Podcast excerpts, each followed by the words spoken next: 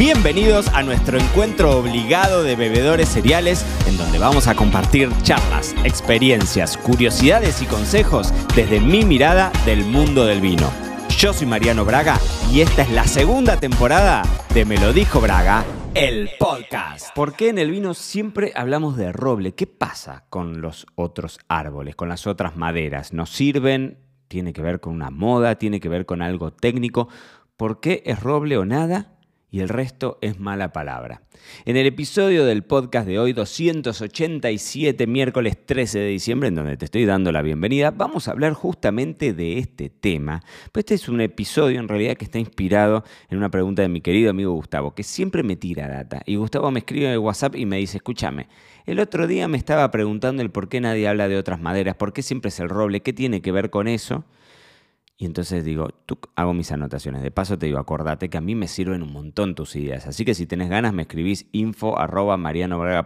Si sos parte de la comunidad de bebedores cereales, me escribís al WhatsApp perfectamente. Y me contás, me decís, che, Mariano, me gustaría escucharte hablar de tal cosa. Y yo me pongo a investigar. Y te juro, te prometo y te perjuro que en este episodio 287 he investigado y te tengo data muy, muy, muy interesante al respecto. Pero antes de empezar con eso, quiero recordarte que también podés puntuarme me podés dar una mano para hacer mucho, mucho más grande este podcast poniéndome las cinco estrellitas de Spotify. Eh, y si me estás escuchando en Apple Podcast o en Google Podcast, dejar una reseña, no sabes lo que me ayuda, me ayuda un montón a que lleguemos. Yo a cambio te prometo que voy a estar acá firme lunes, miércoles y viernes. Y te pido eso, un ratito que te tome. No te cuesta más que eso. Y a mí me das una mano grande. Entonces, ahora sí, roble o nada, el resto es mala palabra. De eso se trata y me quiero ir un poquitito a datos históricos. Pero, a ver, no me quiero ir a cosas sumamente históricas, pero sí una suerte de repasito. Piensen ustedes que en algún momento había necesidad de almacenar el vino, de almacenarlo de algún modo. Eso ya desde la antigua Grecia, el Imperio Romano y demás, uno lee y en, y en ese entonces en general se usaban las ánforas de arcilla. Después llega la Edad Media y ahí aparecen los primeros registros de las barricas de madera, ¿no? Eran siempre los monjes que eran siempre bebían lindo, comían rico, tenían esos quesos, sus cavas y demás. Ya te conté en algún episodio hablando del champán de Don Pierre Perignon y toda la historieta. Eh, y entonces los monjes en esa época usaban la madera de los árboles de los bosques que tenían cerca. Y los monjes en Europa, la mayor parte de los bosques que encontraban eran justamente roble. El roble es clave en Europa. Y además tiene una particularidad, que ya la vamos a hablar un poquitito más en detalle un poco más adelante, que es la ductilidad. Es decir, si vos le das humedad y calor, le podés dar forma. Y entonces eso abrió el juego a un montón de cuestiones. Pero originalmente, em, digamos, al vino se lo necesitaba transportar y así es como surge en la barrica, no para la crianza, sino para el transporte. El tema es que después, cuando metían el vino ahí adentro, empezaban a notar que había cambios, que el vino mejoraba, lo ponemos entre comillas, ¿no? Que esta, este aporte de taninos, cómo le cambiaba el, el perfil aromático y demás, le aportaba algo. Y el resto entonces ya es historia conocida por todos nosotros.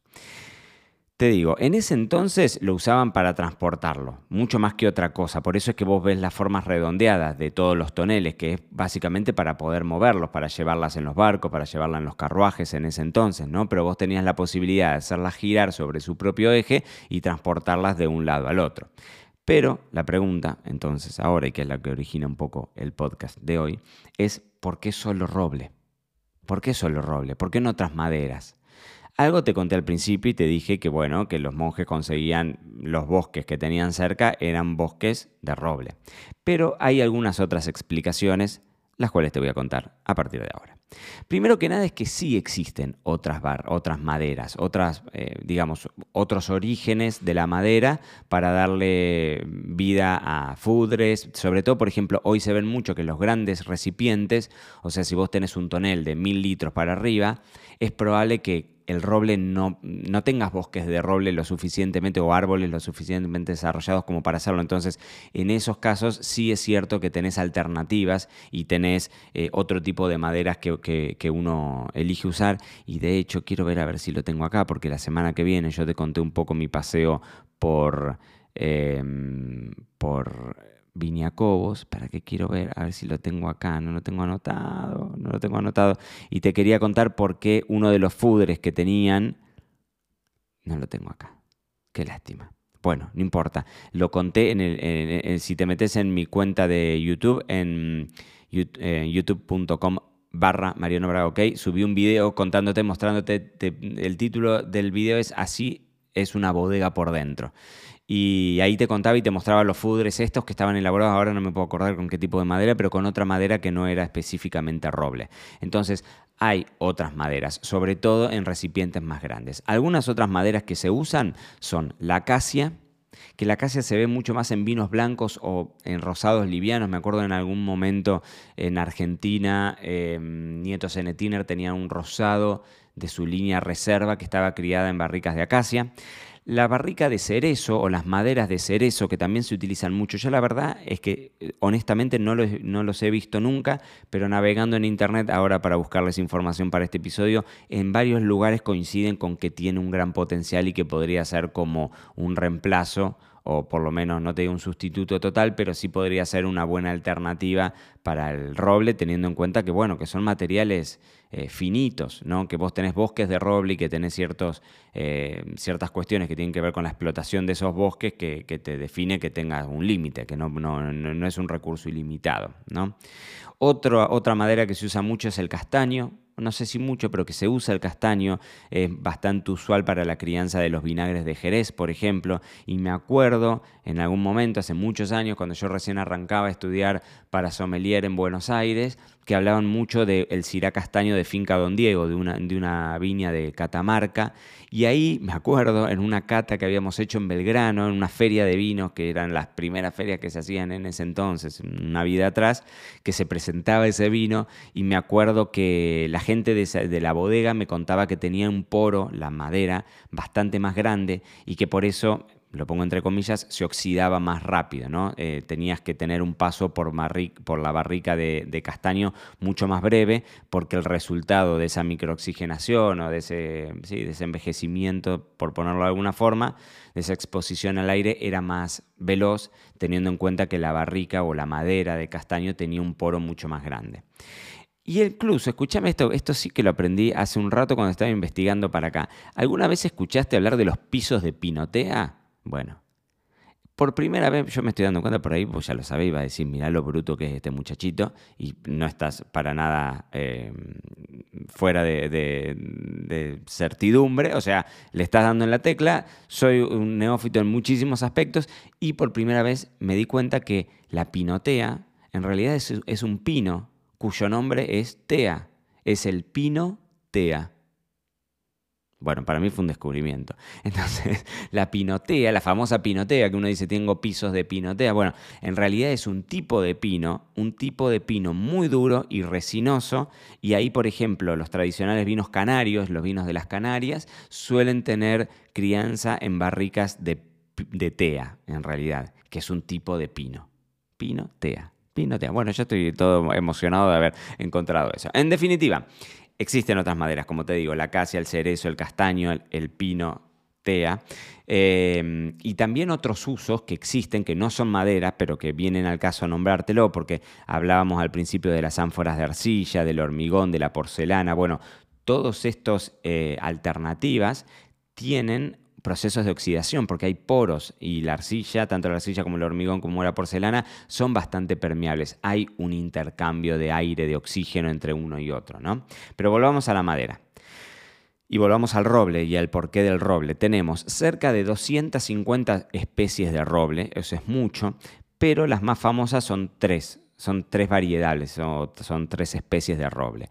El Quercus robur, que básicamente es el famoso roble europeo que está distribuido en distintos lugares de Europa, el Quercus petraeae, petraea, petraea, eh, que es el, roble más cotizado, que es el, famoso roble francés, muy famoso por bueno, los bosques en el centro de Francia y demás, y el Quercus alba, que es el americano. ¿no? Entonces, roble europeo, roble francés, roble americano. Ya me anoté para hacer algún episodio del podcast haciendo un versus entre roble francés y roble americano, que creo que no lo hemos hablado nunca eh, en el podcast. Pero volviendo al roble, o sea, estas 250 especies y sobre todo estas tres especies que son las más utilizadas, la gran característica o el gran valor que tiene el roble es que es una madera dura. Dura, dura, dura ¿Para qué estás? Dura, mamá. No, dura y bastante impermeable. Entonces, cuando vos tenés las posibilidades de exponerlo a condiciones, algunas condiciones, digamos, determinadas de temperatura y humedad, lo podés moldear. Es decir, es una madera dura, dura, dura, dura y, e impermeable, pero a su vez, si vos le, le, pones determinada humedad y determinada temperatura, lo podés moldear, porque vos cuando ves que se elabora una barrica, la barrica se le pone calor y le tenés que dar ese formato redondeado del que estuvimos hablando y toda la historia. Entonces, tiene esa cuestión que es fundamental, que es duro, pero por el otro lado tenés la posibilidad de moldearlo. Y es esa dureza la que define el intercambio de oxígeno que, ocurra, ¿no? Porque... Em, Parece una pavada lo que te voy a contar, pero seguramente alguna vez escuchaste hablar de que no todas las barricas son iguales, de que independientemente que sean tres barricas distintas de roble francés, sacadas del mismo bosque, las tres barricas son realmente distintas. Para cuando empezamos a hilar finito y empezamos a hablar de una viticultura de precisión y demás, te das cuenta de que el resultado, poniendo el mismo vino, el resultado de esas tres barricas realmente es distinto. Y entonces una de las cuestiones que más condiciona tiene que ver con ese intercambio de oxígeno y por el otro lado también la unión de las duelas, ¿no? Esa es otra cuestión, que por la unión de las duelas es por donde entra mayor intercambio de oxígeno. Entonces eso también termina condicionando. Pero de acuerdo a cómo creció ese árbol, de acuerdo al paso de los años, las condiciones del clima, la ubicación del bosque, la ubicación de ese árbol dentro del bosque, porque no es lo mismo un árbol que está interno, adentro del, del bosque, que un árbol en la periferia que está expuesto de forma distinta a las lluvias, a los vientos y demás. Entonces, todas esas cuestiones que son súper puntuales y vos decís, che, escúchame, después está en una copa. Sí, es cierto, pero cuando nosotros vamos a justificar un vino de 400 dólares, tenemos que estar en ese detalle. En un vino cotidiano para todos los días no nos vamos a enloquecer, vamos a tener sistemas alternativos y demás. Pero si queremos complejizar el mundo de la barrica, realmente hay mucho y de todos, sin lugar a dudas, el roble es la madera que está más difundida, es la madera más famosa. No es que el resto sea mala palabra, pero casi, casi, casi que sí, hoy en el mundo del vino es roble o no es nada. Y esto fue todo por hoy. No te olvides suscribirte para no perderte nada y que sigamos construyendo juntos la mayor comunidad de bebedores cereales de habla hispana. Acá te voy a estar esperando en un próximo episodio.